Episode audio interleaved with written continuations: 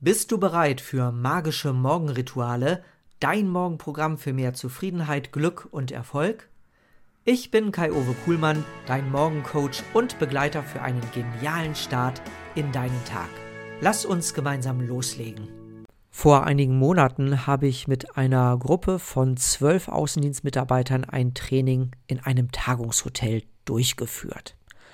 Ich stand vor der Gruppe, das Training hatte schon begonnen und ich habe eine gewisse Unruhe unter den Leuten bemerkt. Es war nicht wie sonst diese Atmosphäre, die Leute waren unkonzentriert, schienen irgendwo nervös zu sein und rückten hin und her auf ihren Stühlen. Und egal was ich gemeint habe und gesagt habe, das, die Unruhe wurde immer größer. Und dann habe ich plötzlich gemerkt, hm, stößt der eine den anderen so ein bisschen von der Seite an, sie zwinkern sich zu und es entsteht noch ein höherer Geräuschpegel. Der eine flüstert dem anderen was zu und ich versuchte gegen diese Unruhe anzugehen und mein Training zu gestalten. Und plötzlich meldet sich der eine von denen und sagt, Kai, was du da gerade erzählst, das glaube ich überhaupt nicht. Und schon fing ein anderer an und sagte, ja, nee, also das ist wirklich der größte Schwachsinn, den ich jemals gehört habe. Und der dritte meinte, ja, eigentlich muss ich sagen, ärgere ich mich, dass ich überhaupt gekommen bin. Das, was du da jetzt hier fabrizierst, das ist bodenloser Müll. Und dann sind alle aufgestanden und gegangen und ich stand alleine im leeren Raum mit leeren Händen und war voll deprimiert. Diese Szenerie, die ist Wirklichkeit gewesen und sie hat nie in meinem Leben stattgefunden.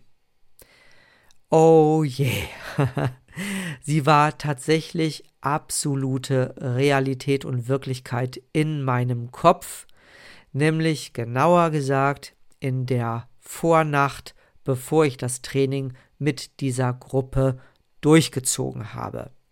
Und das Ganze war für mich sowas von real und ich war tatsächlich völlig nervös, dass ich kaum in der Nacht geschlafen habe. Ich glaube, insgesamt habe ich vielleicht zwei oder maximal drei Stunden Schlaf bekommen. So sehr hat diese Szenerie mich mitgenommen. Und tatsächlich war das Training am nächsten Tag eines der besten Trainings, die die Gruppe vermeintlich äh, erlebt hatte. Ich habe ein super Feedback bekommen. Keinem war bewusst gewesen oder auch aufgefallen, dass ich völlig übernächtigt war. Es war ein Top-Training und ich habe mich auch am Ende richtig gut gefühlt. Aber diese fürchterlichen Gedankenblockaden, diese Mindfucks, die mich in dieser Nacht wachgehalten haben, die kamen und kamen und ich hatte kaum die Möglichkeit dagegen anzugehen. Das war tatsächlich ein, eine verlorene Liebesmühe. Ja, seine eigenen Gedankenblockaden zu erkennen, das ist oftmals gar nicht so einfach. Denn es ist tatsächlich so, dass wenn wir uns was ganz lebhaft vorstellen, dann kann unser Gehirn nicht wirklich zwischen Realität und Fiktion unterscheiden. Und dazu gab es auch schon in der Vergangenheit ganz spannende Untersuchungen. Und eine sehr erkenntnisreiche Studie möchte ich dir jetzt mal vorstellen. Und zwar hat man in der University of Michigan im Jahre 2013 ein ganz spannendes Experiment durchgeführt. Und zwar hatte man 18 Teilnehmer eingeladen und denen hunderte von Fotos und Profilen von fiktiven Menschen gezeigt. Und diese Teilnehmer sollten sich aus diesen Profilen einen Menschen raussuchen, mit dem sie sich gerne treffen würden. Okay, das war diese Aufgabe. Gesagt, getan und die Teilnehmer haben dann für sich aus diesen vielen Profilen heraus jemanden ausgewählt, den sie so vom Profil her sympathisch fanden. Und dann wurde ihnen im Anschluss mitgeteilt, dass die Auserwählten kein Interesse hätten. Da war der Schock bei den Beteiligten groß. Und was ist die Folge gewesen? Man hat die Gehirnströmung gemessen, man hat das Gehirn gescannt und man hat festgestellt, dass Areale des Gehirns bei diesen Probanden Opioide ausgeschüttet haben. Das sind so betäubende Substanzen, die ähnlich wie bei körperlichen Schmerzen bei körperlichen Verletzungen auch ausgeschüttet werden aus dem gleichen Gehirnbereich kommend. Weil so eine Erfahrung, abgelehnt zu werden, ist natürlich irgendwo schmerzhaft und tatsächlich hat man in dieser Studie festgestellt, die Reaktion, die psychische Reaktion war genau wie die wie bei einem Sch körperlichen Schmerz. Das Spannende aber an der ganzen Sache war, und das hat mich dann auch echt verblüfft, war, dass die Teilnehmer im Vorfeld wussten, dass die Profile fiktiv waren. Das heißt, sie haben sich aus den fiktiven Profilen bewusst einen fiktiven Menschen rausgesucht, aber alleine diese Mitteilung, dass auch dieser fiktive Mensch jemand ablehnt, hat zu dieser körperlichen Reaktion geführt. Oh je, ich glaube, das ist Stress pur. Und daran erkennt man nur allzu deutlich, dass, obwohl wir es eigentlich besser wissen, sehr schnell in alte Glaubensmuster zurückfallen können und es noch nicht einmal wirklich bemerken oder wir bemerken es, aber haben keine Ahnung, wie wir aus dieser Schleife rauskommen. Und dagegen ist tatsächlich kaum einer von uns gefeit. Und damals, als ich diese eine wirklich fast schlaflose Nacht im Hotelzimmer hatte, da hatte ich mir diese Situation ja auch nur vorgestellt. Ich wusste selbstverständlich, dass das rein fiktiv ist. Und ich wusste selbstverständlich, dass ich alle Möglichkeiten habe, dass sowas nicht eintreten würde. Und ich wusste auch noch, dass mir so etwas noch nie zuvor in meinem Leben passiert war. Und trotzdem hielt mein Gehirn diese Situation die ich hier gedanklich vorsimuliert hatte, für so real, dass es dazu geführt hat, dass ich nicht mehr schlafen konnte. Es war eine schlechte Nacht und trotzdem lief alles am Ende gut. Nun ja. Also, obwohl wir es eigentlich besser wissen, haben wir diese alten Glaubensmuster. Und deswegen ist es so wichtig, für Mindfucks dieser Art sensibilisiert zu sein und diese sofort bewusst zu identifizieren, wenn sie auftreten. Ja, ich wusste damals schon, dass es so ein Mindfuck war, aber ich habe das irgendwie beiseite geschoben und irgendwo habe ich gedacht, hm, das wird morgen tatsächlich passieren. Und jetzt möchte ich dir mal ein paar Situationen aufzeigen, in denen Mindfucks typischerweise auftreten können. Und ich wette, dass du die ein oder andere Situation auch schon erlebt hast. Die eine habe ich gerade lebhaft geschildert, nämlich die, wenn du nachts aufwachst und vor lauter Grübeleien nicht wieder einschlafen kannst. Das ist so eine ganz prägnante und auch ja unangenehme Mindfuck-Situation. Dann gibt es die Situation, wo du ganz genau weißt, du musst doch eine wichtige Aufgabe erledigen und du merkst, ach, du kannst dich nicht dazu überwinden, weil du keine Lust hast. Also so das Prokrastinationsphänomen, das äh, auf alles auf den nächsten Morgen zu verschieben. Eine weitere Situation ist die, dass du dich nicht traust, deine Meinung, deine Ideen oder Informationen in einem Gespräch an deinen Gesprächspartner weiterzugeben und offenzulegen, weil du Angst hast, dass dein Gesprächspartner blöd reagieren könnte. Das passiert oft in Situationen, wo man sich dem Gesprächspartner irgendwie unterlegen fühlt, sei es jetzt geistig oder sei es jetzt hierarchisch. Und dann traut man sich nicht, so zu agieren, wie man es eigentlich sollte und auch gerne möchte. Oder stell dir mal eine andere Situation vor, du bist in einem Restaurant oder in einem Geschäft, der Service ist schlecht, vielleicht ist im Restaurant das Essen äh, versalzen oder anderweitig nicht so toll. Und du traust dich nicht wirklich, das zu reklamieren und schweigst lieber. Oder eine weitere äh, Situation, auch sehr klassisch, du setzt dich selber ständig durch überhöhte Ansprüche und Ziele unter Druck, zum Beispiel ganz klassischerweise beim Sport oder du willst was abnehmen und merkst, du kommst nicht voran oder natürlich auch in der Arbeit. Da gibt es tausende von Situationen, wo du solche Gedanken äh, entwickeln kannst und wo du merkst, Mist, das macht dich jetzt im Augenblick irgendwo fertig. Jetzt ist natürlich die Frage, äh, was erlebst du bei und daran äh, erkennst du deine Mindfucks innerlich. Nun, wenn man das jetzt mal so zusammenfasst von den Erkenntnissen, dann ist eigentlich immer dann, wenn du unangemessene euphorische Gefühle hast oder vor allem unangenehme Gefühle, dann kannst du davon ausgehen, dass gerade so ein Mindfuck durch deinen Kopf geht.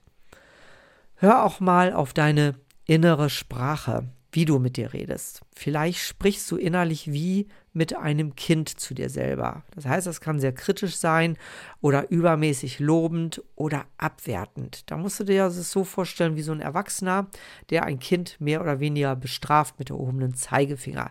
Wenn du vielleicht jetzt sagst im Extremfall, ach, ich blöder Ochse oder ich dumme Kuh, dann ist das tatsächlich eine Mindfuck-Sprache, die dich abwertet und die nicht wirklich hilfreich ist.